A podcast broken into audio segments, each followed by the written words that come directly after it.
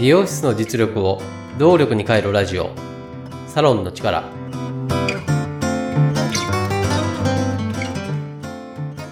経業パートナー中尾康人です。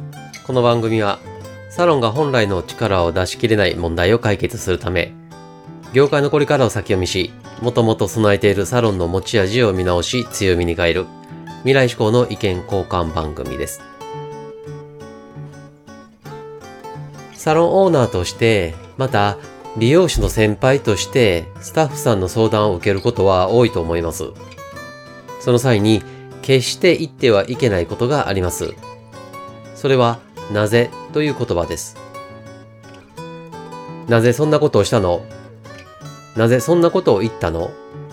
なぜそう思ったの？何気なく使うこのなぜは質問ではなく質問の空気が漂います。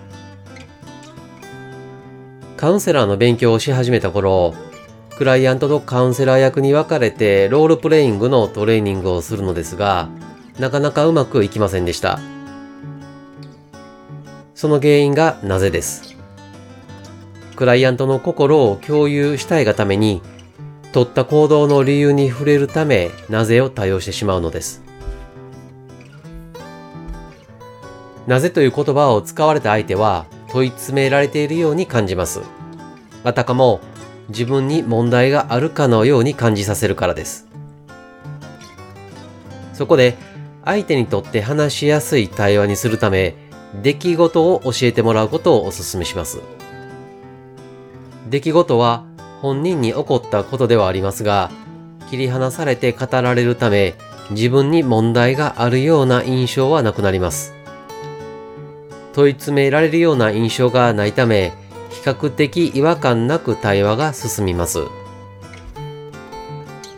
例えば、取り返しのつかないような失敗をしてしまったという相談があったとしたら、なぜそんなことをしたの？と聞きがちですが、これは NG です。その出来事を詳しく教えてもらえる？と聞くのがおすすめです。そして話される出来事を丁寧に聞き、さらに詳しく話してもらえるよう、交わされた会話を再現してもらったり、その時どんな気持ちだったのかを聞くのもおすすめです。起こった出来事を切り離して対話することを外在化と言います。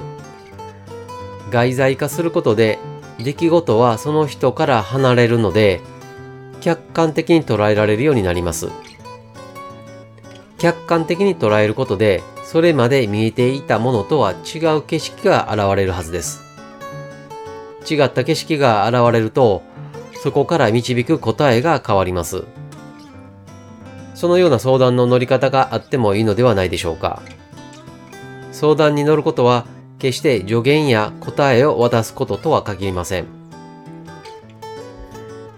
経営業パートナーとしてサロンの持ち味を出すお手伝いをしています。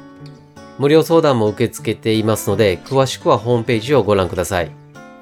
無料相談の受付もホームページ内お問い合わせからいつでも可能です。ホームページの URL は番組説明また各話のエピソード説明文の中に記載しています。番組へのメッセージも受け付けています。メッセージは LINE 公式アカウントからお願いします。